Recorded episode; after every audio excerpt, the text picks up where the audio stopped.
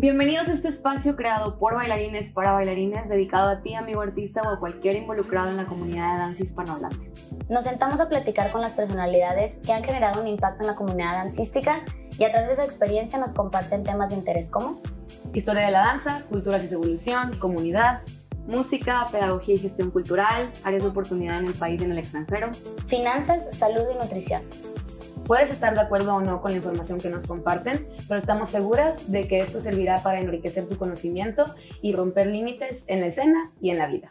Entonces, esos son los dones muy particulares. Yo lo que le diría como consejo a una persona que quiere ser maestro es encuentra qué dones tienes tú y cómo ponerlos al servicio de tu alumnado. Y no tienen que ser exactamente los mismos.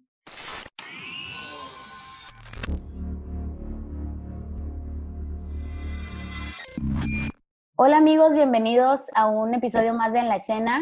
En esta ocasión este, me toca a mí, Carla, entrevistar a esta gran personalidad de la danza. Sé que muchos se van a emocionar cuando sepan que, viene esto a continuación. Él es un bailarín mexicano, la verdad, muy reconocido.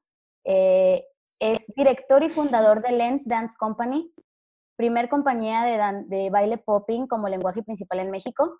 Es miembro de Mechanical Systems Crew y Kiki House of Aztec. Es ganador finalista y top, como lo sabemos, de reconocidas competencias a nivel nacional e internacional. Por ponerles algunos ejemplos, World Battles, eh, Pura Calle en Perú, y además que es maestro en muchísimas escuelas, tanto en, en, la Ciudad de México como en, a nivel nacional y también internacional, claro que sí. Les quiero presentar el día de hoy al maestro Carlos González Garay. ¡Yay, maestro! Hola. Hey, gracias. Maestro, ¿cómo estás? ¿Cómo estás? Bien. Pues muy feliz y más de platicar contigo. Ah.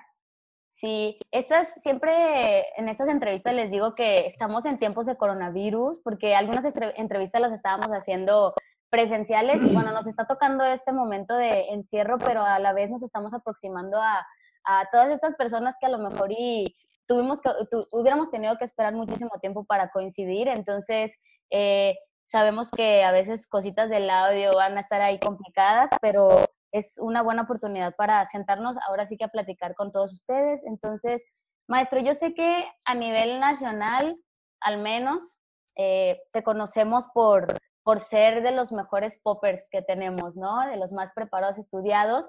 Pero yo sé personalmente y muchos también sabemos que tú eres en realidad un bailarín bastante completo, ¿no? Eh, me gustaría muchísimo si nos puedes compartir un poquito de ti, cómo fue que empezaste en esto de la danza eh, ¿con qué empezaste? ¿Fue el popping con el que empezaste o a lo mejor y no y no lo sabíamos? Cuéntanos un poquito de ti, por favor. Ok, este, pues yo soy originario de Torreón, Coahuila, eh, más o menos desde los 8 años hasta los 16 y después los 17 a los 18 practiqué taekwondo, o sea, alrededor de 10 años más o menos, un poquito menos practiqué taekwondo. Y en aquel tiempo, este, yo, el maestro con el que empecé es el papá de David Teikwa, supongo que pues todo el mundo lo conoce. Él fue mi primer maestro de taekwondo y de ahí conozco taekwondo, taekwondo lo conozco hace muchos años. Y en estas cosas el taekwondo se hacía unas cosas que se llamaban formas musicales, que las hacíamos para promocionar las clases del, de, la, del, escuela de, taekwondo. Eh, entonces hacíamos como cosas de taekwondo pero metidas en música. Entonces eh, Teikwa que ya había empezado a bailar. La verdad es que nunca he sabido cómo es que empezó él o qué onda, pero él, por ejemplo, tiraba un golpe y hacía así como un wave de salida o cosas así. Eh, entonces yo me acuerdo que yo los veía y me emocionaba, pero no me invitaban porque yo era más joven y, todavía no sabía tanto. Y después me empezó a invitar un poquito a esas cosas. Yo me cambié de, de, gimnasio, empecé a entrenar en otro lado cuando ya empecé a participar para preolímpicos de, de taekwondo porque pues me metía full en eso, estaba en, en, centros de alto rendimiento, o sea, así. Y después por unos problemas típicos de la rodilla, este, terminé saliéndome. También había parado un tiempo porque había jugado básquetbol y otras cosas, pero cuando más o menos a las fechas en las que estoy por salirme o ya me había salido, según yo todavía eh, estaba, estaba por salirme. No, no es cierto, ya me había salido. Eh, me había, me, había dado un poquito para abajo porque me, me pensaba mucho no poder entrenar taekwondo. Digo, llevaba 10 años, básicamente toda mi vida giraba eh, en torno a taekwondo y los scouts y otras actividades, pero el taekwondo era lo que más me, me, me movía. Entonces, pues me agüité un poco. Y en esas fechas, Taekwondo me manda un flyer de Facebook, cuando Facebook apenas empezaba a usar, eh, que decía Promoting Hip Hop, no sé qué. eh, en Torreón, algo así. El caso es que fui a tomar este curso y era un curso donde dieron locking house, así, lo, poquito que ellos ya habían empezado a saber, porque llevaban varios años él y su grupo que se llamaba Urban Garage. Eh, pues me invitaron a, me invitó a tomar esta clase, tomé el workshop y me gustó mucho y él me dijo, oye, se te da, entonces me dijo, ¿por qué no vienes a entrenar con nosotros con el grupo? Y empecé a ir y ahí fue donde empecé. Sí, en popping fue de lo primero que empecé a bailar porque pues como Teco ya empezaba a hacer popping en aquel tiempo, pues me inspiró mucho. Y además, yo desde que veía esas cosas de los golpes en los que metían como wavecitos, ya me, me llamaba mucho la atención y resultó que aparte se me daba, o sea, como que tenía habilidades. Claro, tenía mucho que ver el hecho de que ya llevaba años haciendo este, taekwondo y el golpeo mismo genera como un pop, ¿no? Entonces ya tenía mucho control muscular. Entonces se me dio, me gustó, para mí era un trip y pese a que sí empecé haciendo house, locking, de todo, o incluso iba todos los varias veces a la semana, como dos o tres veces a la semana, a entrenar con un vivo y que entrenaba en un deportivo, de, centro deportivo allá de Torreón. Eh, pues el popping fue lo que me, me, llamó y como a los meses, ¿no? como al medio año, un año de, de estar ahí, eh, me vine acá a la Ciudad de México, según estudiar física, y ahí empecé a, a, a ¿cómo se dice?, a practicar con con Hip Hop Inteligente, que me invitaron y me, me, dejaron como participar con ellos en sus entrenamientos y ahí fue donde, pues ya, me dediqué más tiempo a eso. Eventualmente dejé la carrera y ya. y ahora estamos aquí. Eh, hablando, bueno, es, es, bien interesante porque encontraste obviamente en el popping cosas que ya eran, ya eran como eh, familiares para ti, y cuando, o sea, empezaste a obtener información, empezaste a salir a buscar a la gente, ¿cómo fue que empezaste también a tener como más información o querer buscar más información? ¿Y cómo empezaste a capacitarte o a buscar como, ok, ¿qué es esto del popping? Y como una introducción, porque muchas veces nosotros no sabe, ah, mucha gente no sabe como a dónde voy, ¿no? O sea, dónde puedo encontrar esta información o mm. cómo puedo entrenar. ¿Cómo fue que empezaste a decir, oye, a ver, esto es popping, qué más es del popping y dónde, dónde lo puedo encontrar, ¿no? Creo que, eh, pues bueno, o sea, tuve la, la, fortuna de que Teikwa eh, era amigo de, de, los de Hip Hop Inteligente, o sea, los conocía, porque cuando él fue a entrenar con Foundation ahí en Monterrey, eh, en esa temporada me estuvo también allá, entonces ahí lo conoció. Y, cuando yo le pregunté a Teiko, oye, me voy para la Ciudad de México, me gustaría seguir bailando, ¿con quiénes me puedo referir? Me dijo, hip hop inteligente, son los que yo sé que saben.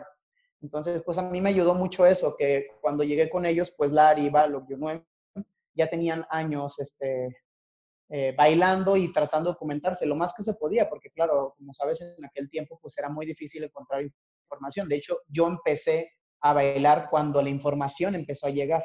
Eso es algo que me ayudó mucho, pero, me pero por mucho que te llegue la información, no sabes eh, quién la tiene de verdad, ¿no? Entonces ellos me dijeron, este, este y este, y ahí a partir de ahí empecé a, buscar yo. Y por otro lado, soy, soy muy dedicado a las cosas que me gustan y que yo hago, o sea, sí soy muy, muy, muy disciplinado con eso. Entonces, pues para mí era como si me gusta, lo voy a hacer bien, ¿no? Entonces me investigaba mucho, buscaba videos, este, leía, y, cosas por el estilo. Entonces, así fue como yo encontré eh, cada vez más referencias. Yo me acuerdo que yo cuando empecé a bailar, yo lo que hacía mucho era finger thoughts, thoughts así, porque Teiko hacía mucho de eso, y waves. Pero, por ejemplo, llegando con Yunem, él me dice, oye, este, me dio risa porque Yunem me dice como, ah, sé que todo el mundo le gusta los Electric Boogaloos, pero este, hay otros que están haciendo otras cosas como los de G-Style Crew y Boogie Frantic y así. Y me dice, porque sí, todo el mundo siempre hace Boogaloo. Y yo así de, Ah, sí. Claro. no tenía idea de nada de lo que me estaba hablando. Yo era como, ah, sí. Y me dice, pero Frantic está bien. Yo, claro, sí. Entonces, pues es bien cagado porque él me, me, como me está hablando sobre que todo el mundo hace Electric Bull y yo ni siquiera sabía qué significaba eso, ¿no? Entonces, claro, me da esos nombres y yo busco a Frantic, me encanta cómo baila, para entonces ya conocí a Poppin John y, y, a partir de que empiezo a saber qué onda con Boogaloo y empiezo a investigar también de ello. Entonces, es eso, o sea, que soy como bastante dedicado a, ello y así fue como fui aprendiendo y mejorando.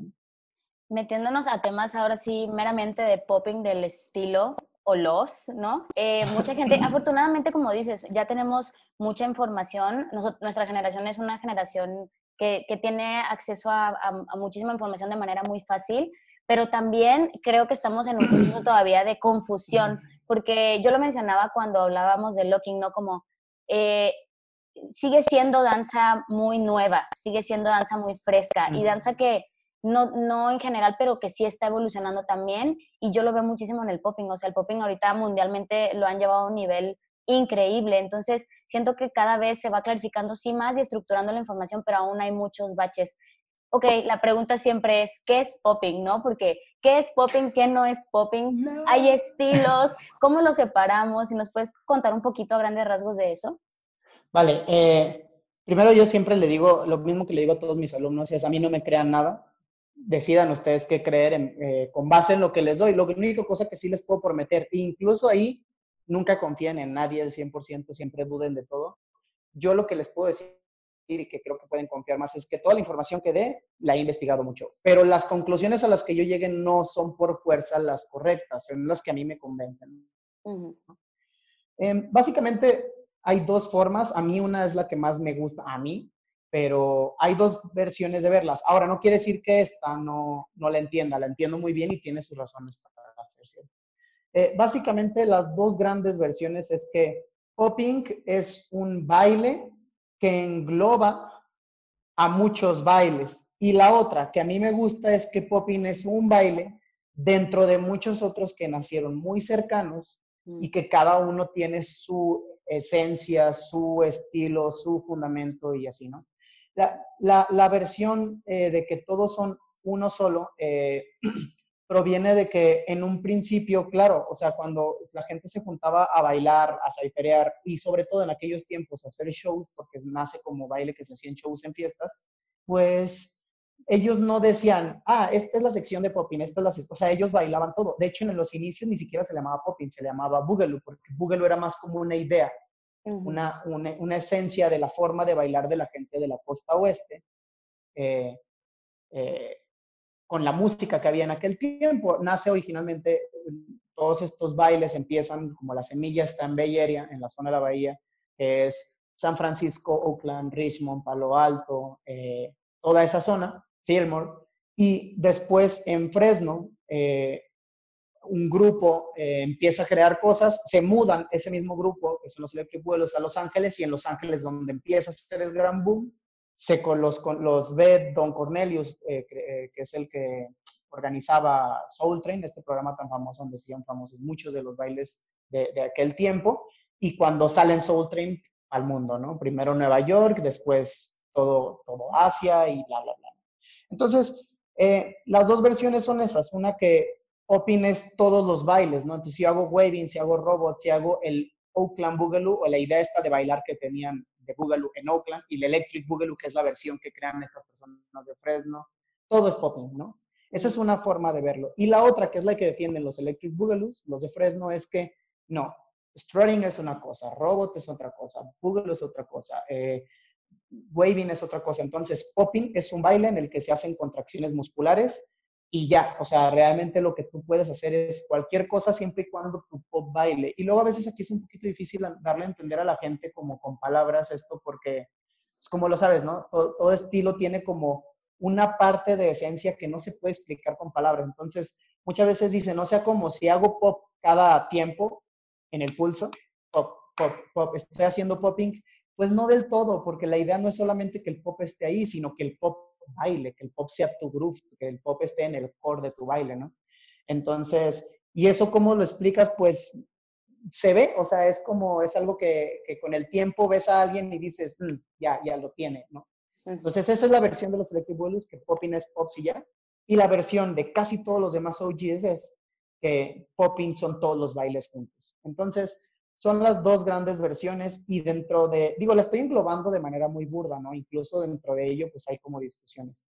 Una defendida principalmente por la gente de la Bahía y la gente de muchos de Los Ángeles, y la otra defendida por los Electric Blues y la gente de Los Ángeles que fue cercana a ellos, ¿no? Más o menos eso. Sí, sí, sí. Eh, es que me, me, van saliendo cosas en la mente. Eh, en cuanto a, por ejemplo, la evolución, porque he visto mucho que que justo ese es el debate, como a veces veo que gente entra, por ejemplo, a, las batallas de popping y en un solo set no hace pop, por ejemplo, ¿no? Porque hacen animation o porque solo hacen waving o porque solo hacen otros estilos. Entonces hay mucho, siento el conflicto de que es que si no hay, lo que decías, ¿no? Si no hay el estilo pop como tal, no, no es y no entra dentro de la categoría. En cuanto a los, los eventos y las batallas y la evolución, ¿cómo, ¿cómo has visto tú o cuál es tu opinión como respecto a eso? Y porque he visto también que están saliendo más categorías ahora, como que se dio un poco apertura de que, ok, hay, que no pasa aquí. Sorry, sorry, sorry. Uh, espérame. Mi ya, sorry, me una notificación. nos vemos, nos vemos. Este, sí, no, no hay solo que, perdón, que no había antes como que categorías, solo era popping. Y ahora he visto que en algunas partes del mundo ya hacen categoría waving o categoría animation. Sí, Claro, eh, sabes, lo que pasa es, es esto, o sea, y, y, esto es una cosa, no sé cuándo vaya a salir este, este, este podcast, video, eh, porque yo en unos días, dentro de, no sé, unas semanas o meses, o, pero no falta mucho, falta muy poco, voy a hacer una plática hablando sobre esto. No sé si yo solo o acompañado de, de mi carnal Efro, eh, de de, Hermosillo. Eh, porque, por ejemplo, Efro es de los que tiene esta idea de que tú puedes hacer solamente waving y no hacer ni un solo pop y aún así estás haciendo popping. Por el contrario, yo no, ¿no? Y respeto mucho y repito, yo entiendo las razones por las que lo cree. Entonces, ¿por qué es que ahora se están separando? Porque independientemente de, de, de que creas que popping es solamente hacer pop o el otro, eh, lo que es una realidad es que en general en el mundo la gente, la mayoría de los poppers piden hacer pop. Y pues viene, o sea, tiene bastante sentido por el nombre del baile, ¿no? Popping, o sea, es como estar haciendo pops. El rollo está en que, pues, mm, como no, en las categorías te piden pop, y ya sea que lo consideras una sola, un estilo, si lo consideras un solo estilo, por sí solo, como yo, yo voy a pedir como juez que si tú vas a hacer popping, hagas pop. Pero entonces, ¿qué es lo que pasa con aquellas personas que a lo mejor saben hacer pop, pero no son muy buenas con su pop, pero a lo mejor en waving, en animation, en shading, son muy buenos? Pues es lo que se hizo, se abrió una categoría. Y para los que lo ven de la otra manera, que todo es popping, vuelve a ser un poco lo mismo, que a final de cuentas, eh, lo que ocurre es que tú dices, yo bailo waving, pero eso es parte de popping, porque entiendes que todo es un paraguas y tú siempre pierdes, entonces te sientes frustrado. Entonces, por eso es que se abren estas nuevas categorías, pero son, es algo muy nuevo y que no ha agarrado gran fama, porque, pues, luego, esto es algo que es un tip que también yo he tenido, que mucha gente dice, ah, tú nomás bailas popping, y yo, pues, no, porque, o sea, digo, dejando de lado que yo practico muchos estilos house, locking, oh, bla, bla, bla. Dejando de lado eso, popping, independientemente que lo veas de una u otra manera, está rodeado por una cantidad enorme de bailes, ya sea que o lo consideras parte de o que son cercanos. Pero si lo piensas, yo no bailo solo popping, bailo robot, waving, animation, popping, strutting, strutting. O sea, no bailo solo popping, ¿no? Entonces, imagínate que se hagan categorías para cada uno de esos estilos. Si en un evento luego es difícil meter walking, bow, popping y locking en un solo evento, imagínate meter categorías de todo. Entonces, ¿qué es lo que pasa? Que se van haciendo categorías conforme a los organizadores les gustan y a sus amigos dicen, güey, me gustaría una, categoría que sea solamente de cuts y pues se abre, ¿no? Entonces, pues es la razón por la que están haciendo. Y es, y es interesante, yo creo que es muy bueno porque además así empujas el crecimiento de, un estilo en particular. O sea, yo creo que tú, que tú también lo has vivido en, en, tu propio entrenamiento. Cuando tú decides, me voy a enfocar en esta cosa, esa cosa evoluciona. Pero si tú percibes a popping como toda esta gama de estilos, pues tienes que practicar todos esos que te dije a la vez, o a lo mejor uno que otro, pero nada más tú, ¿no? En cambio, si se sobre una nueva categoría, que es solamente de waving, tienes a muchísima gente que está empujando el estilo sobre waving, ¿no? Entonces eso hace que los estilos evolucionen más. Pero bueno, repito, esto es como percepción que yo tengo, ¿no? Hay gente que no la comparte y, lo entiendo y lo respeto. Y de hecho, sobre todo lo entiendo. O sea, yo hay veces que digo, mm, es que tiene mucho sentido. Eh, cuando se hacían los ciphers al principio, la gente no decía, oye, ¿de qué es este cipher? ¿Es de Wavy? No es de Tots, ¿no? Todo, todo el mundo empezaba a bailar porque bailaban con Pifon, ¿no? Sí. Entonces, pues así está. Yo, en lo personal, yo sí pido pop. ¿Por qué? Porque creo un poquito más en la teoría de los electric boogaloo. Ojo, no es que yo crea que Boogaloo fundador de los Electric Boogaloo, creó todo, para nada. Lo que sí creo es que él fue el primero que más allá de hacer pops, porque los pops y los hits ya se habían hecho desde la bahía, desde mucho tiempo atrás, yo creo que él es el primero que lo usa como baile, como groove, como forma de, o sea, que lo ves haciendo solamente pop y ya dices, está bailando.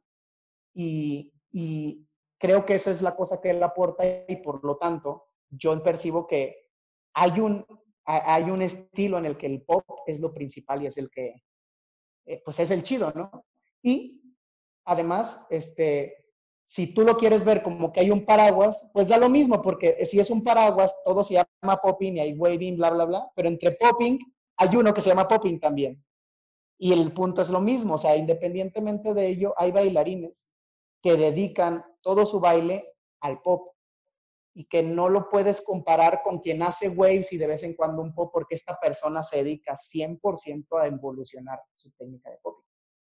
Yo, una de las cosas que es totalmente personal, pero considero que para mí el popping es de los estilos más complejos, no solo por, por, por el nivel de conciencia que tienes que tener para ejecutar y para digerir todo, sino por eso mismo, porque hay muchísima información, hay muchos estilos dentro del estilo y, y, y me he preguntado y lo he escuchado varias veces, el popping a comparación de otros estilos, muchas veces lo comparan, por ejemplo, con la escena del locking, que por qué el locking no ha crecido, desarrollado, evolucionado a nivel, que bueno, en mi opinión personal creo que sí ha evolucionado muchísimo y ha crecido muchísimo, pero bueno, mucha gente lo ve así. A comparación de otras danzas, el popping ha evolucionado muchísimo y el nivel mundial es muchísimo. Y ¿Crees que se deba como a justo esto, que, que, hay un lenguaje muy amplio y que hay más oportunidad? ¿O crees que se deba a que solo fue la escena que...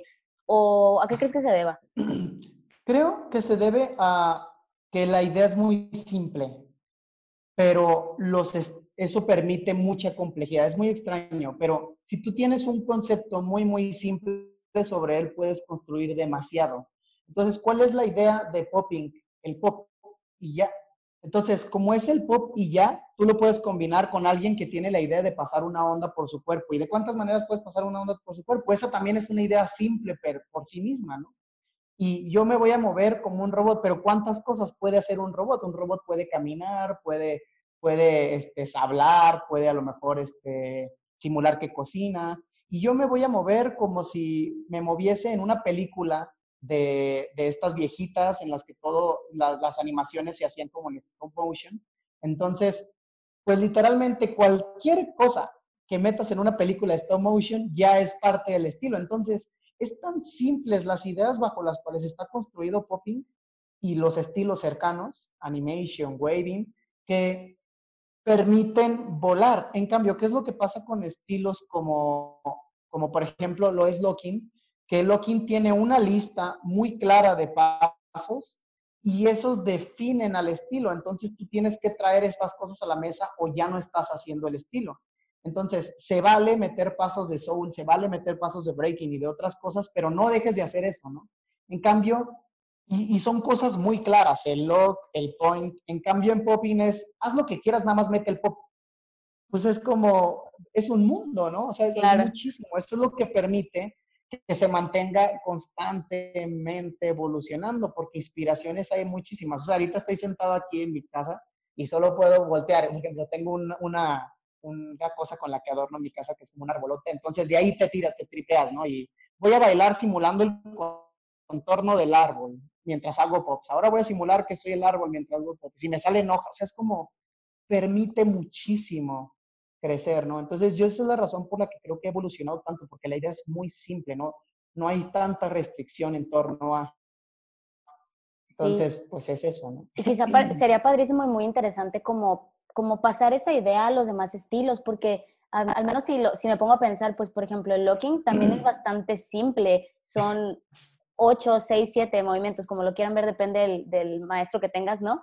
Y qué tanto puedes hacer con eso. En realidad creo que también hay que destapar un poco eso, ¿no? Que, eh, que en general se puede hacer eso. No sé, el walking también lo veo mucho, que la gente siempre dice, es que el lenguaje es muy poco. Entonces tienes mucha oportunidad de hacer muchas cosas, ¿no? Y creo yo que también hemos limitado mucho, ¿no? A veces. Ajá, ajá. Y creo que el truco está en descomponer la, a la parte más simple del paso. Por ejemplo, el point. El point significa, eh, eh, en, el, en, el, en lo profundo es apuntar. ¿De cuántas maneras puedes apuntar? O sea, puedo, si incluso mi mirada al hacerte yo esto te estoy apuntando a un lado. Si yo, eh, no, has, no has pensado cuando estas veces que traes una cosa en la mano y que tienes que decir, oye, ¿para dónde es? Pues es para allá. Entonces, si descompones al concepto simple de lo que es el point, de lo que es el, de lo que es el prep, pues entonces ahí es donde se expande. Pero si te quedas con el paso, pues evidentemente te sientes restringido, ¿no? Y ahí, y yo siento que la idea es como descomponerlo a las ideas más simples del paso. La idea más simple de Tristep, Chase, eh, Pas de Bourré, eh, ¿qué otro paso? bueno, de esos tres, la idea más simple de los tres es que son tres pasos. Entonces ya no tienes solamente tres pasos, sino la idea de hacer tres pisadas y desde ahí, pues, ¿cuánto puedes hacer en house? Claro, infinidad. Sí, es súper interesante esto que mencionas. Me voy a saltar a otro tema que, que probablemente hubiera sido el primero en realidad y, y, qué padre que sale ahora y me sale ahora en este punto de la entrevista porque eh, muchas veces empezamos siempre con la idea de la danza y se nos olvida que la danza, al menos estas danzas que hacemos, vienen de la música. En alguna ocasión tomé una clase con, con Sugar Pop y él dijo, fue creo que la primera vez que yo abrí un poco más mi mente de lo metódico, ¿no? De, de, decir como, es que tengo que encontrar quién lo creó y tengo que encontrar quién fue el originario, ¿no? Él dijo como, la, la danza cambió porque la música cambió. Nosotros empezamos a hacer estos estilos porque la música cambió. Entonces, en, en cuanto a la música, eh, ¿con qué música empezó esto? ¿Cuáles son las variantes? Y ahora también, por ejemplo, que hacen los propios beats para el estilo, ¿no? Que es algo súper interesante también. Pues la música con la que empieza es funk, pero no todo el funk, porque hay funk hay muchas versiones. En particular con el que más empieza es el P-funk. El P-funk. P-funk, la letra P, pues viene por Parliament, que es este grupo que hizo tan famoso este género musical, influencia para mucha gente, eh, fundado por George Clinton. Eh, bueno, dirigido y fundado eh, por George Clinton. Y pues ya a partir de ahí, pues la evolución de todo género musical, ¿no? O sea, del P-Funk nos pasamos al Electrofunk, del Electrofunk al G-Funk, luego pues las fusiones con, con la forma en la que se usa el sintetizador, la forma en la que se usa el talkbox cuando el talkbox entra, eh, la, la, forma de rapear de la costa oeste, y luego beats con tempos más lentos y bajos muy poderosos, o sea, pasamos de a cosas más o sea, como un, un bajo hiperpotente, ¿no?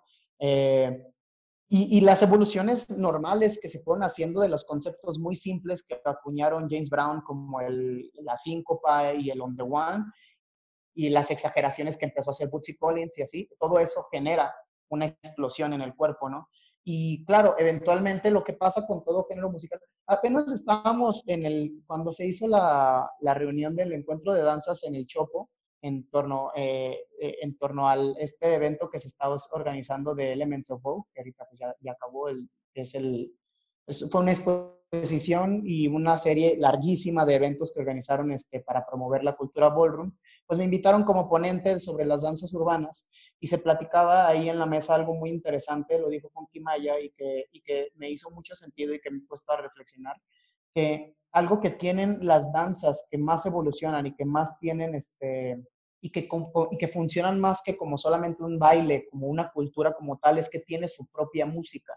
O sea, los, los house dancers tomaron la música de, de Warehouse, pero después se empezaron a crear música o seleccionar música específica para lo que ellos bailaron, ¿no? Eh, los, o sea, evidentemente siempre hay una música inicial que esa proviene de la cultura pop o del, de alguna eh, tribu urbana o de alguna parte cultural, pero llega a haber un momento en el que la misma comunidad modifica esa cosa y ya empieza a crear su propia versión, ¿no? Entonces los DJs empiezan a tomar el original soul funk y empiezan a, a lupearlo y nacen los vivos, ¿no? O el house original se lo toma la comunidad ballroom y empieza a generar sus vogue beats. Eh, y, yo siento que eso es una parte muy importante de la evolución de un baile. Y, y, y algunos bailes no lo han hecho al 100%. Yo no he visto música de locking creada para lockers, por ejemplo.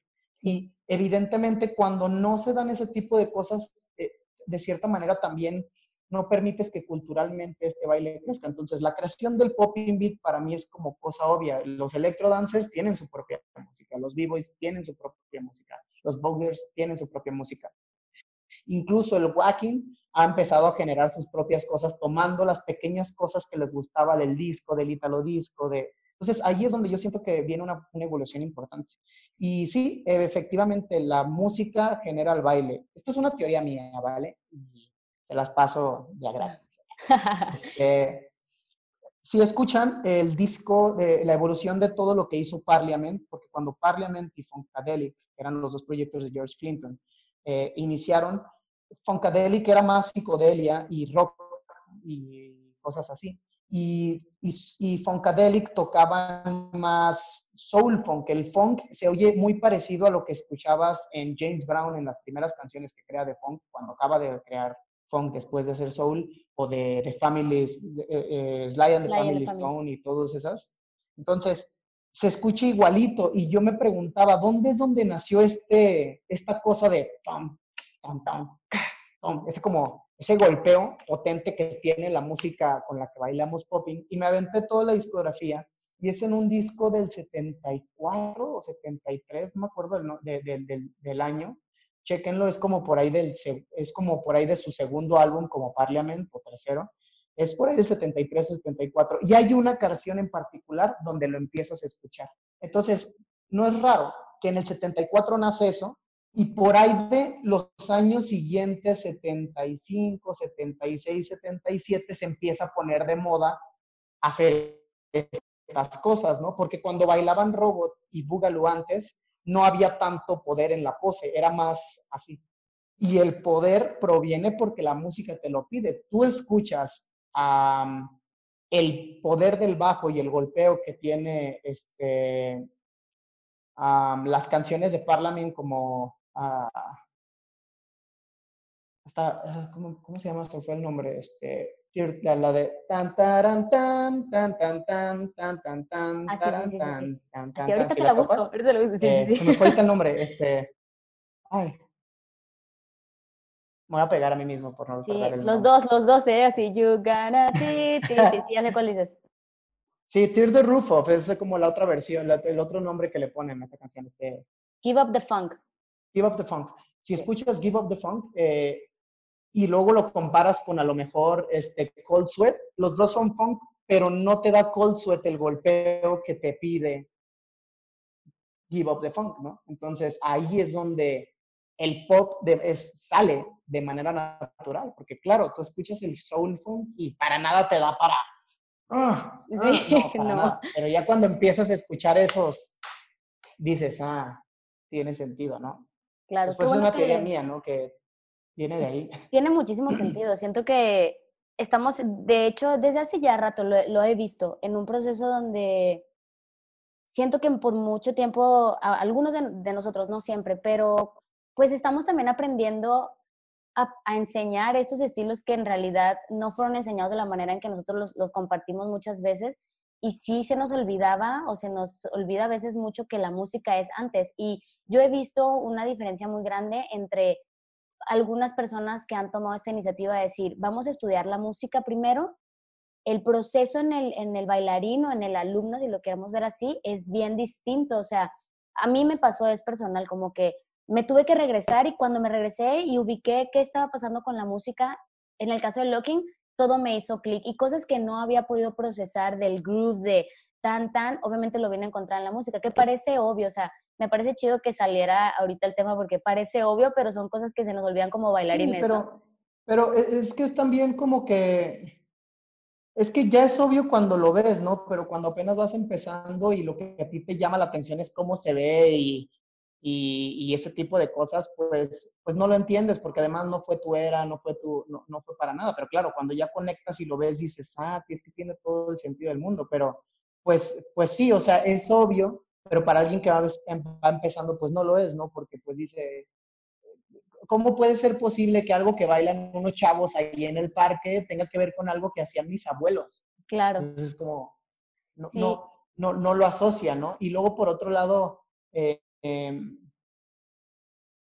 ah, pues sí, una persona como más joven lo que quiere escuchar la música de su generación, ¿no? Y, y, yo siento que algún momento le llega a todos. O sea, yo cuando tengo alumnos o gente que me dice, es que a mí no me gusta bailar con funk, y le digo, está bien, no importa, tú sigue bailando con tu música, un día te va a llegar y les llega, porque o, o nunca conectan tan realmente con el, con el grupo original, ¿no? Y, si, y lo notas porque dicen, es, siempre se los dicen, ¿no? O sea, te está faltando, te está faltando esto y tú les dices, pues ahí tú cuando quieras, ¿no? Y algún día lo harás, ¿o no? De hecho, una cosa positiva es que estoy viendo, he estado viendo, pasa mucho, por ejemplo, en House, lo estoy viendo especialmente creo que en House, en Vogue también, de hecho, que ya muchos bailarines están, están como que con la cosita de, de, meterse al DJing, cosa que me parece fabulosa, no por el hecho de quitarle mérito ni trabajo a los DJs que ya tenemos, pero sí, sí es bien padrísimo lo que aportan y sobre todo por esa necesidad de querer eh, pues dejar, sí, acercarnos cada vez más, como tú dices, a,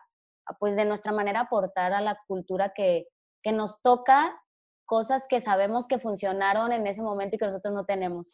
Y una cosa que te quiero preguntar, eh, es, a veces me meto en temas bastante personales con la gente que, que entrevisto, pero en mi, en, mi, en mi... No pasa nada, no hay secretos en mi vida. Aquí no hay secretos. No, no, me refiero, voy a hablar respecto a la metodología, por ejemplo. Me ha tocado mucho, eh, bueno, lo dije en la entrevista que, que me hicieron a mí, que yo muchos años, durante muchos años más bien, hice popping. De hecho, fue Vin a mí el que me enseñó, el que me vino a abrir. Y para mí el popping era todo así. Fueron de verdad muchísimos años, me alejé por, por X razones, pero lo que sí me tocó ver en el proceso es que, pues en general en las danzas urbanas, eh, todavía creo que nos queda un proceso muy grande de, de descifrar la manera para compartirlo. O sea, muchos, muchas personas como que no saben cómo compartir la información. O sea, tomas una clase donde no, no te mm. saben explicar bien y en, en, mi caso personal contigo, la verdad es que eres de los, de los maestros, las, y por eso te, me atrevo a decirte maestro, porque de verdad de las pocas personas que, he logrado decir, wow, o sea, estoy entendiendo perfectamente el estilo, lo que me está tratando de decir y de dar por cómo me lo está enseñando, cosa que a veces nos, insisto, nos cuesta muchísimo, sobre todo porque es algo que no, no viene de nuestra generación y no creamos nosotros. Eh, ¿Cómo has, me gustaría que nos compartieras un poquito, digo, no tus secretos, ¿verdad? Así a lo mejor, pero ¿cómo, cómo le has hecho para encontrar esta mm, metodología o esta manera de, explicar el estilo, los estilos tan bien? O sea, ¿a qué se debe, no? ¿O, cuál fue tu proceso a lo mejor para llegar a esto? Pues no puedo mencionar una sola cosa porque pues es un cúmulo de muchas cosas, ¿no? Por un lado, eh, yo creo que la principal, la principal eh, es que sé aplicar, yo creo que todas las personas tenemos, ya sea por genética o por las, los, lo que te rodeó, tu contexto sociocultural, tenemos un don o dones que tenemos muy adentro y que nos definen nos definen en, esta, en la externo, ¿no? Porque no hay nada que te defina que es externo, ¿no? Pero al menos para funcionar en el, en el mundo, hay cosas que te definen, ¿no? Y hay como unos ciertos dones. Uno que yo tengo muy desarrollado es como eh, la comunicación. entiendo cómo, cómo el cuerpo comunica y y luego, normalmente esos dones también tienen que ver con también la parte más negativa de, ti, ¿no? Y una cosa es que alguna persona que es buena encontrando cómo, cómo comunica otro cuerpo, también es buena criticando a otro cuerpo, ¿no? Entonces, si yo me, me, pierdo y no me doy cuenta de cuando estoy dormido y hablando por hablar, eh, pues puedo ser muy crítico, pero claro, si aprendo a utilizar ese don de manera positiva, me sirve para ser buen maestro, porque sé ver cuando un alumno está haciendo algo mal, o sea, digamos que una cosa que ayuda es que por sí mismo, por, por mí mismo, yo tengo la capacidad de ver los errores en la gente. Sin embargo, eh, esto no me volvería buen maestro si no fuera porque yo lo sé aplicar. Entonces, cada persona tiene dones muy particulares propios y que van a saber cómo aplicarlos como ser maestro. Si tú eres una persona que eres sanadora, eres una persona que con que aquella persona con la que hables la sanas, a lo mejor vas a ser muy buen maestro, no a lo mejor explicando estilos, pero haciendo que esa persona se sienta bien su, su baile. Y eso también es otra forma de ser buen maestro, porque digo, yo formo parte de esos, pero estamos muy sobrevalorados los maestros que damos muy buena técnica y todo. También es necesario de estos maestros que a lo mejor no te enseñan buena técnica, pero te hacen enamorarte profundamente del baile, ¿no? Entonces, por un lado, tiene que ver con que hay cosas que yo ya traigo, que soy muy bueno criticando, que soy muy bueno viendo los errores de la gente. Y por otro lado, es la suma de todo. Tantos años de taekwondo me hacen entender el cuerpo de otra persona. Y cuando estás en taekwondo y estás peleando, tienes que saber leer el cuerpo de la otra persona. Entonces, soy muy bien viendo los equilibrios en la gente, dónde está colocado su peso, de dónde y tantos años de ello. Y luego también soy bueno comunicando porque pues por mucho tiempo estuve en grupos de liderazgo, en, de, de, cosas de la iglesia y así. Entonces, por mucho tiempo estuve en grupos de liderazgo, entonces era muy bueno dirigiendo grupos. Por otro lado, eh, pues me considero una persona bastante inteligente, o sea, me doy cuenta de las cosas muy rápido y soy muy bueno ordenando, o sea, yo hay como dos dones muy particulares que yo tengo, que uno es comunicar y la otra es que soy muy bueno sistematizando y ordenando cosas. Por eso estudiaba física, o sea, porque soy bueno como, no solamente veo el error de mi alumno, sino que sé qué proceso tiene que seguir para que él mejore. Entonces, esos son los dones muy particulares. Yo lo que le diría como consejo a una persona que quiere ser maestro es encuentra qué dones tienes tú y cómo ponerlos al servicio de tu alumnado. Y no tienen que ser exactamente los mismos. Em, y la otra es, y quizás de las más importantes, es, soy obsesivo, o sea, de verdad estudio mucho, muchísimo y estoy constantemente y soy muy ordenado. Tengo bitácora para ver cómo van mis alumnos. Me tomo el tiempo de ver a mi alumno y decir cómo y si es necesario, paro, o sea, bueno, claro, esto lo hago cuando son grupos de cinco o seis personas. Eh, si es necesario, paro al grupo hasta que esa persona le salga, ¿no? Y es como, y estoy probando, a ver, esto no funciona con este alumno, esto funciona con este otro alumno. Entonces, es eso, es que pongo todo mi ser para, para el alumno. Entonces, si pones todo tu ser, algo va a ocurrir, algo va a pasar que vas a hacer que el alumno reaccione. Entonces, es eso, estudiar, conocerte, conocer, observar mucho, aplicar las herramientas que tienes de otros lados y ser obsesivo. y sí, ganas de amor también, ¿no? A querer compartirlo, porque a veces es válido también que hay gente que lo, lo usa para sí mismo y para bailar y, y, ya, y hay gente que lo quiere compartir, y es bien importante también eso, identificar. y, y porque compartir no es por fuerza dar clases, ¿no? En sí, hay gente que baila y solo bailan, nunca da clases, pero aún así están compartiendo, porque son personas que bailan con tanta conexión con el, con el crowd, con la gente, que esa es otra forma de compartir. Sí, totalmente, inspiración también. Y es necesario también ver a esas personas, porque sí, son, son a quienes tú ves, no solo a tus maestros, no, sino a esa gente que aspiras, ¿no? El quiero llegar a estar ahí donde esa persona, y es creo que es súper importante en general para la comunidad. Y tocando el tema de la comunidad, eh, unos, algunos temitas para ir cerrando. Eh, como decía anteriormente, yo he visto que de la, al menos en México, nuestro país, los poppers para mí son de las comunidades, híjole, más fuerte y con más nivel. Y, sé que no lo digo solo yo porque veo la impresión de cada persona, cada juez, cada maestro que viene y se para y dice, no puedo creer lo que estoy viendo, que, que no le piden nada a ningún lugar del mundo, ¿no? Y en Latinoamérica también, porque esto, bueno, es un podcast hecho también para hispanohablantes en general. Entonces, eh, ¿cómo, ¿cómo, ves tú la comunidad? ¿En qué crees que, que, va mejorando? ¿Qué crees áreas de oportunidad que veas todavía que falta por trabajar? Eh, hablábamos hace poquito en un, en un en vivo para The Block Party, ¿no? Como eh, esta cuestión de las, la importancia de los eventos de batallas, de los jams, de las fiestas y, y de cómo forjan la comunidad también, ¿no? Pues, o sea, ¿cómo la veo yo? Al menos a la comunidad mexicana la veo creciendo muchísimo. Definitivamente después de Breaking somos la comunidad más fuerte, tanto en nivel como en cantidad de personas, en muchos sentidos, ¿no? Em, siento que eso es el resultado de que habemos muchas personas que hemos puesto mucho amor y mucha energía por tratar de generar una comunidad sana, una comunidad que esté constante. Digo, con sus matices, ¿no? no siempre hay pequeñas cosas, pero en general estamos poniendo como todas las ganas porque se crezca de la mejor manera posible y, lo está haciendo, ¿no? Eh, constantemente veo en eventos chavitos que yo no conocía y que digo, wow, ¿de dónde salió esta persona, ¿no?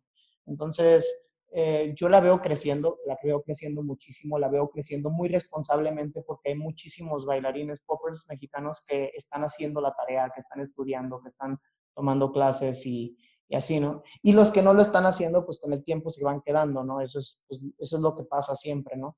Em, y, y, el punto es eso, que los mantengamos jalando. ¿Qué puntos de oportunidad yo veo? Eh, definitivamente pero es que no es un problema que va en la comunidad popper, lo veo en la comunidad del baile en general.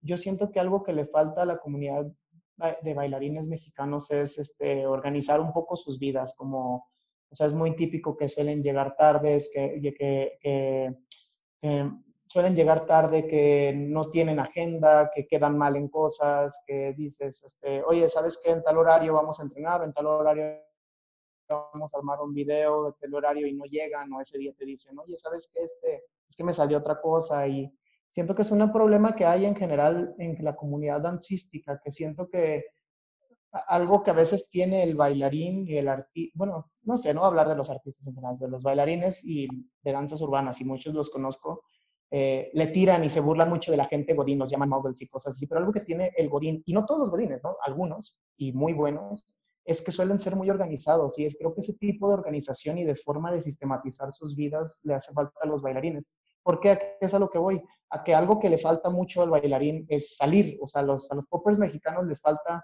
necesitamos estar saliendo constantemente, ¿no? Pero claro, dices, es que ¿cómo van a lograr salir si no tienen el dinero, si lo gastaron en cosas que no eran productivas, si etc, etc, etc, etc, ¿no? Entonces, de nada sirve que haya muchísimo nivel si no... Bueno, no, sí sirve, vale, sirve para ellos, ¿no? O sea, ellos van a estar felices, ¿no? Pero como comunidad no vamos a crecer si se queda ahí encerrada, si se queda relegada, si no se organiza, si no y si no organizan su, su vida, ¿no? O sea, constantemente veo bailarines que no tienen un buen trabajo estable o que, o que eso, o sea, que no, que, no, que no están organizando su vida, ¿no? Como esas cosas de vida de adulto, que a mí no me gusta pensarlo como vida de adulto. Si yo tuviese hijos, yo les inculcaría estas cosas desde chiquitos. No tiene que ver con ser adulto, tiene que ver con saber qué procesos o herramientas debes de tener para llegar a las cosas que sueñas, ¿no? Entonces, eso es algo que siento que les falta mucho a, la, comunidad de poppers mexicanos, pero por extensión a todos los bailarines. Y, y ya, y la gente de Latinoamérica, pues algo que siento que, al menos en la vez que fui a Perú y cuando veo videos de gente de otros, de otros lados, si me lo preguntas, algo que necesita como la comunidad latinoamericana es este, buscar su identidad. Y a veces creemos que buscar tu identidad como bailarín es ir a ver, o sea, la típica de que no, te voy a combinar danzas aztecas con, con popping o voy a este, ponerme a ver en, no sé, si me explico. Sí. O ah, una vez me acuerdo que alguien me decía, ¿por qué no te inspiras de la danza de los viejitos? Güey, soy norteño. O sea, yo no vi eso, no forma parte de mi albor. Sin embargo, hay una cosa que es muy del mexicano que viene desde Tijuana hasta Chiapas, hasta Yucatán, y que entre ellos a lo mejor ni siquiera se pueden hablar porque los dos tienen acentos y palabras diferentes, pero hay algo que los hace mexicanos. Y que esa cosa no tiene que ver con que, porque claro, la persona de Tijuana, la, la persona de Monterrey no tiene la menor idea de las pirámides, no tiene la menor idea de, de todo el México colonial, cero, nada. Pero son mexicanos y hay algo que tú ves, y esto lo platicaba con mi carnal Buba apenas ahora que fuimos a poesear a Chiapas, estábamos platicando y decíamos, ¿qué falta para crear una identidad mexicana? Porque tú ves a un bailarín francés o de la zona cercana a Francia y lo reconoces, tú reconoces a un bailarín canadiense, tú lo o sea, sabes y, y es porque no tiene que ver con buscar en las raíces, sino que tiene que, tiene que ver con que ¿Qué cosas definen a México en el presente, obviamente formado por las cosas que provienen del pasado, pero que no son literalmente ellas? Por ejemplo, una cosa que tiene el mexicano, yo creo, y es que somos muy fiesteros, somos muy, muy, muy, muy, muy fiesteros. Entonces, a lo mejor por ahí tiene que ver, ¿no? Entonces, lo mismo yo le diría a la gente de Latinoamérica, porque lo vi mucho, hay mucha gente todavía en Latinoamérica que tiene el ojo puesto en Europa y no está mal como forma de inspiración, yo también los volteo a ver, ¿no?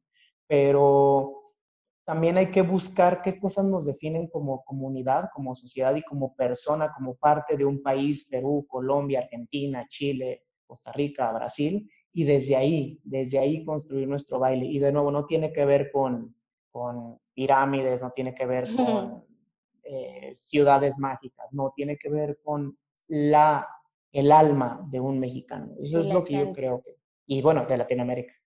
Claro, sí, sí. Y es súper importante. Creo que ese sería como, como un, un, siguiente paso, ¿no? Un paso que nos hace falta por dar y que, que estamos en la búsqueda. Estoy segura que eso se va a dar en, en ojalá menos, del, menos tiempo que, que pensamos, porque pues justo ya se están abriendo muchísimo estos diálogos y, y en cuanto hagamos clic todos, como que siento que va a empezar a, a salir eso.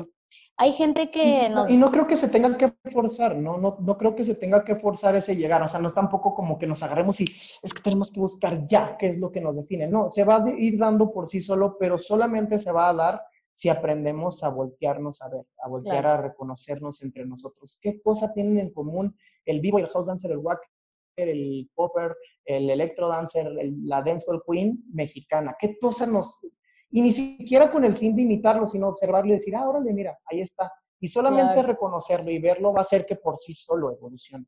Fíjate que es bien curioso porque comentando esto, yo, hay algo que yo siempre he dicho, eh, Colombia que es un país y que tengo muchos amigos colombianos, la verdad, me ha tocado conocer como mucha gente, y yo siempre he dicho que Colombia, bueno, yo es, es mi perspectiva desde afuera, yo siento que Colombia tienen, tienen un groove muy particular, que yo la verdad puedo de verdad decir, ay, siento que esa persona es colombiana y sí, generalmente me pasa que sí.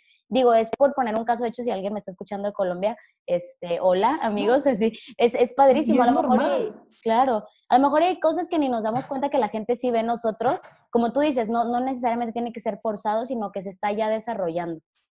Sí, es normal que sea así. O sea, ve cómo es el colombiano. El colombiano es alegre, el colombiano es, pues no sé, es como cachondón, es así, es, tiene flava, o sea, el colombiano, entonces es normal que se vea en su baile, es algo que se va a dar de manera, eh, o sea, yo no he conocido un solo colombiano que sea como así sangrón o algo así, que todos los colombianos tienen una vibra hiper, y luego, por ejemplo, los venezolanos son súper, en, cuanto a, en cuanto a amistad, en cuanto a entrega, son súper lindas personas. Entonces, esos pequeños adjetivos externos están ligados con algo muy interno y ahí es donde se debe de buscar, ¿no? Entonces, eso, el sabor de la gente, o sea, la gente colombiana tiene sabor, tiene, tiene garra, ¿no? Entonces, es normal que se vea en el baile, ¿no? Y, y es voltearlo a ver y decir, órale, eso, no, eso nos, nos, y de esa manera poco a poco va a ir creciendo, eso nos define, eso nos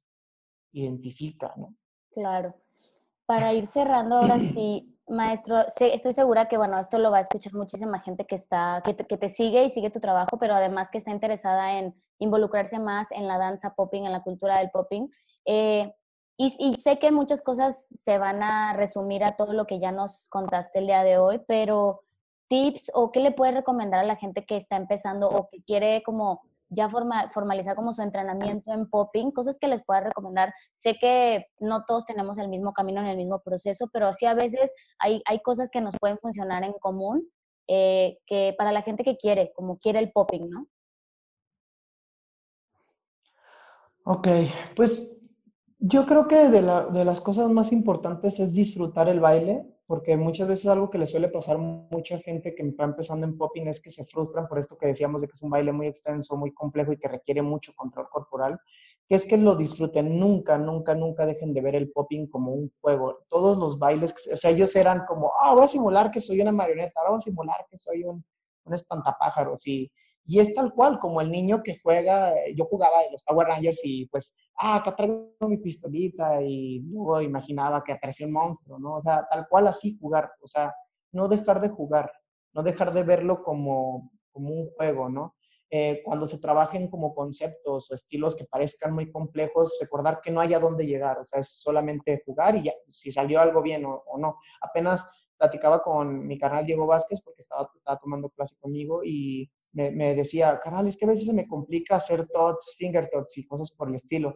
Y le digo, a ver, y le, no me acuerdo qué cosa le habré dicho, a ver, juega con esta cosa y estaba así, y haciendo cosas, ¿no? Y me dice, pero es que ya no se me ocurre nada. Le digo, ¿y? ¿No te das cuenta de que ya hiciste muchas cosas? O sea, como que a veces la gente cuando entra en popping, como que, bueno, y no solo en popping, a veces en muchos bailes, ¿no? Como que esperan que ocurra el y así como las cosas hipercomplejas, no hay a dónde llegar. Yo me acuerdo que hace tiempo había un tot, no me acuerdo, y, y, tan, tan, es cierto que si, si ahorita lo quiero hacer, ni me acuerdo cómo es, no, algo así, algo así más o menos. Ahí no sé si se ven cámara. No me acuerdo. Una cosa así, yo me acuerdo que una vez lo vi en un video y yo dije, ¿cómo? O sea, ¿cómo a ese bailarín se le ocurrió llegar a esa, a esa figura? Y nunca, nunca se me ocurría y no la sabía hacer y decía, bueno, X. Y un día me puse a jugar con esta idea de simular que los dedos se están siguiendo entre ellos. Entonces, todo el tiempo haces tocs y se están siguiendo entre ellos. siempre se están apuntando. Y de repente hago así. Y yo, ¡oh! Ocurrió, o sea, de repente apareció y para mí fue como, pero ¿sabes qué es lo que pasó? Que ocurrió por sí solo y yo estaba jugando. Entonces, gran parte de los conceptos hipercomplejos que luego lleguen a ver en bailarines y poppers, no se fueron así como que ellos estaban así acostados y de repente dijeron, claro, voy a hacer. No, o sea, estaban jugando y apareció. Y la idea es eso, disfrutar ese camino disfrutar la música, perderte, jugar. Sí hay un momento en el baile en el que hay que estar acá así repitiendo una y otra vez, pero la hora de jugar con la música, piérdete, o sea, piérdete. No, no sé, yo, yo cuando bailo yo me voy, o sea, entréguense. Entonces ese es mi consejo, no dejen de jugar, no dejen de disfrutarlo. Amigos que nos escuchan en Spotify y en iTunes, métanse a YouTube si quieren ver esta demostración de cloud que nos acaba de hacer el maestro. Buenísima, por cierto, no se la pierdan. Eh, sabemos que tienes, tienes, acabas de empezar este proyecto, bueno, acabas hace poco, ¿no? De empezar este proyecto de tu compañía. Eh, cuéntanos un poquito de, esto, dónde te podemos encontrar, qué estás haciendo, qué vas a hacer. Ok, em, pues mira, este proyecto nace porque me habían invitado a un proyecto más grande que se iba a hacer. Al final este proyecto no se hizo, eh, pero yo ya estaba encarrerado y, y había empezado con la idea. Eh, entonces, pues dije, ¿sabes qué? Vamos a continuarlo. Para entonces yo ya había hablado con algunos cuantos alumnos que yo quería que formaran parte de este proyecto. Y sobre todo había platicado con, con Metz, con Metzli Hernández, originaria de Morelia, muy conocida por muchos dentro de la comunidad de las urbanas, miembro de Inlakesh. Y es una chica que yo desde, pues sí, yo desde que la conozco, yo le he tenido mucha admiración, mucho respeto. O sea, yo la verdad es que la veía y decía, ah, me encanta lo que ella hace. Eh, y da la casualidad que para esas, no me acuerdo qué habrá sido primero, que ella, que le dije lo de Lens o que ella me dijo que andaba buscando, que me enteré que ella andaba buscando dónde, dónde vivir y la roomie que yo tenía en ese momento estaba por ir entonces le digo, vente y como que coincidió todo y entonces se vuelve mi roomie y a la vez, este, pues parte, la, o sea, como que me dice sí a la compañía, le platico, ¿sabes qué?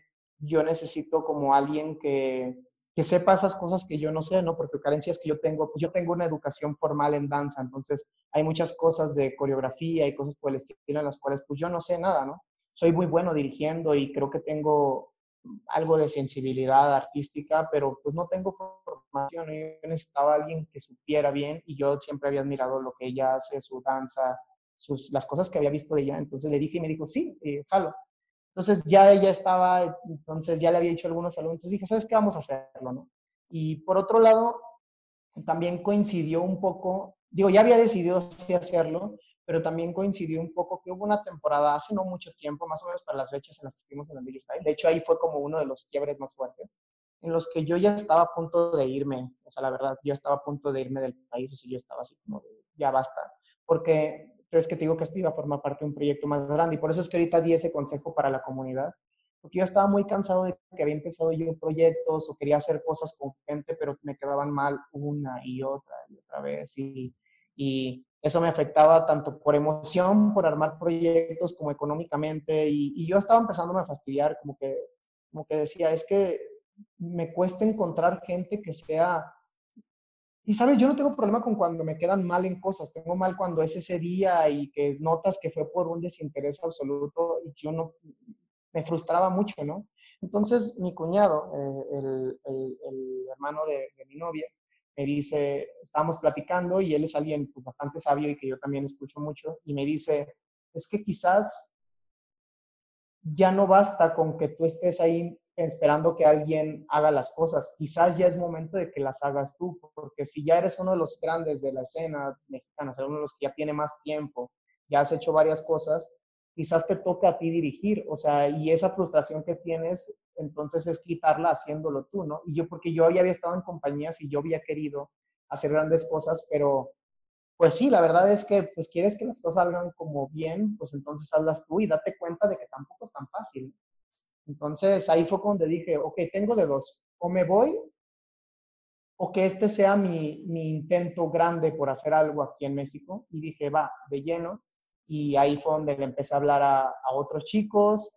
Todos son personas que han seguido mi trabajo desde hace tiempo o que directamente me dijeron, yo quiero. Hay un par, dos, dos o tres en la compañía que me dije que yo no les hablaba prácticamente a nadie, que me dijeron, oye, me interesa.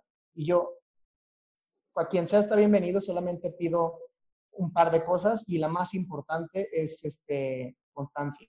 Y, no es, y yo no soy como de regañar gente, o sea, no me gusta estar como, oye, ¿por qué bla, bla, bla? Sino sencillamente es, no estuviste, no sales y ya, ¿no? Eh, y no me molesto, ¿no? Sino, pues es la realidad, si no estás no me puedo atrasar porque ya me atrasé por mucho tiempo intentando hacer cosas, esperando que los demás las hagan, no puedo esperar a nadie más, o sea, ya no voy a estar esperando gente. Entonces, eh, esa fue como la condición y lo que resultó es que como eran gente que ya tenía mucho tiempo siguiendo, allá han estado y han estado haciendo las. Entonces llevamos muy poquito tiempo, o sea, empezamos en septiembre, agosto, septiembre más o menos, o sea, va de octubre, en, octubre, noviembre, diciembre, enero, febrero, marzo, llevamos medio año, pero pues se han logrado hacer cosas muy bellas y sobre todo porque, pues, Mets está bien cabrona, o sea, Mets tiene un ojo muy cabrón. Eh, y, y, luego, pues, varias de las alumnos que entraron, pues, son gente que están, pues, perrísimos, ¿no? O sea, ya Prado es bailarina de Jesucristo Superestrella, um, a Nacho, pues, ya tiene muchos años bailando en Black Studio, haciendo sus cosas y queda en castings y todas cosas, súper dedicada. Alexis es un alumno que tiene tomando clases conmigo desde hace cinco años, súper dedicado, egresado en, en pues, estudios en cine. Entonces, pues son gente que está dedicada y yo les tengo mucho cariño y mucho amor al proyecto, ¿no? Entonces, ¿Qué significa lens? Pues somos un lente a través del cual le permitimos al espectador enfocar al tema que nos estamos viendo, porque siempre tengo este tema de enfócate, enfócate, enfócate, enfócate. Entonces somos el lente para enfocar a la gente. Y esa es la idea. Pues hay que seguir, hay que seguir al proyecto, vamos a estar súper al pendiente de todo lo que van a hacer, que seguro son cosas grandiosas. Eh, cuéntanos dónde te podemos encontrar en redes sociales, eh, a ti, a tu compañía, a tu crew también. ¿Cómo estamos en Insta y, en Facebook? Bueno, Facebook ya casi no lo usa la gente, pero creo que también es una plataforma. Yo sí, para los memes y para pelearme. Claro. es para lo único para lo que ya es bueno Facebook, por memes y pelearte de cosas. Este, perdón si hay mucho ruido, ya está empezando a llover. Eh, mis, redes sociales, en, mi, en Instagram, Garay Popper, en Facebook, Garay Popper, diagonal bailarín. Este, y en, oh, está tronando. Y en YouTube como, creo que estoy como Carlos González Garay, algo así, no me acuerdo. Eh, pero básicamente por todos lados es mi nombre, Carlos González Garay o Garay Popper, por todos lados. En Twitter, en Twitter también es Garay Popper. No sé. Y si y hay gente que está interesada también en tus clases, este, ¿dónde te podemos encontrar si vamos a la ciudad? A veces, bueno, en cursos, ¿no? Pero en la ciudad, ¿dónde te podemos encontrar? Ok. Ah, y también la, la compañía, Lens Dance Company, como lente, Lens Dance Company. Y así está en Instagram y en Facebook y todo. Y de mis clases, pues, es clases abiertas ya solamente tengo dos, que son este, en Jukebox los lunes a las cuatro y media y ahorita que está como esta cosa del coronavirus, estamos con clases en línea y también en ese horario. Y en los jueves en mi, en mi casa, mi alma mater Hip Inteligente, los jueves de 7 a 8 y media, clase de nivel intermedio, y de 8 y media a 9 y media es una clase para cualquier nivel. Ambas pueden ir en cualquier momento, solamente que la intermedio a veces toca examen y cosas así, que es para la gente del programa. Y ya, y todo lo demás son clases personalizadas o workshops, ya no, no tengo más clases abiertas, me gustan más las clases personalizadas. Este, pero las personalizadas pueden ser tanto a grupos, por ejemplo, le doy clase a The Future de, de Denis Cervantes, o a dotados de Diego Vázquez, o a individuales, parejas, o sea, pero personalizadas, grupos cerrados. Listo, maestro. Te agradezco de verdad infinitamente. Siempre te lo digo y últimamente que hemos coincidido más, te lo vuelvo a decir. Eres una de las personas que yo más admiro en el país, de verdad. Eres un ejemplo a seguir. Considero que, que necesitamos más, más seres humanos como tú, más allá de bailarines que sí, siempre queremos ser los mejores bailarines, bailarines perdón, pero se nos olvida también el otro lado y creo que tú eres un gran ejemplo y que has puesto al país también súper en alto. Eh, te admiro muchísimo y te agradezco mucho que hayas aceptado esta entrevista eh, en estos tiempos de crisis, ¿no? Pero que vamos a salir adelante, claro que sí. Sí, sí, sí. Pues muchas gracias. Y también te lo he dicho, la verdad es que te tengo mucha, mucha admiración. Siempre he sido como, tu trabajo me gusta desde que te conocí. Y, y nada, pues muchas gracias por abrirme el espacio. Perdón si hablo mucho, pero te dije, soy obsesivo y me, voy y, me y no me callo y así. Entonces, pues una disculpa si hablé demasiado, pero agradezco muchísimo, muchísimo, muchísimo el espacio y creo que eso, eso es importante, ¿no? Como que discutamos más cosas más allá del paso tal y no sé qué, porque para eso están las clases, ¿no? Pero hay cosas que, que son más importantes como, como bailarines, como comunidad, como, como personas, y que además son en el fondo las cosas importantes, ¿no? Yo lo más he aprendido es cuando platico con un maestro de su vida. Definitivamente. nada, muchas gracias, muchas, muchas gracias. Y ni te disculpes porque estoy segura que todo el mundo es lo que va a buscar y por eso estamos aquí también. Y qué bueno que hables mucho, no dejes de hablar mucho, maestro. Y muchísimas gracias a todos los que nos escuchan, eh, por confiar en el proyecto también. Vamos a seguir trayéndoles a gente bien padre, van a ver. Eh, nos escuchamos la próxima semana. Adiós.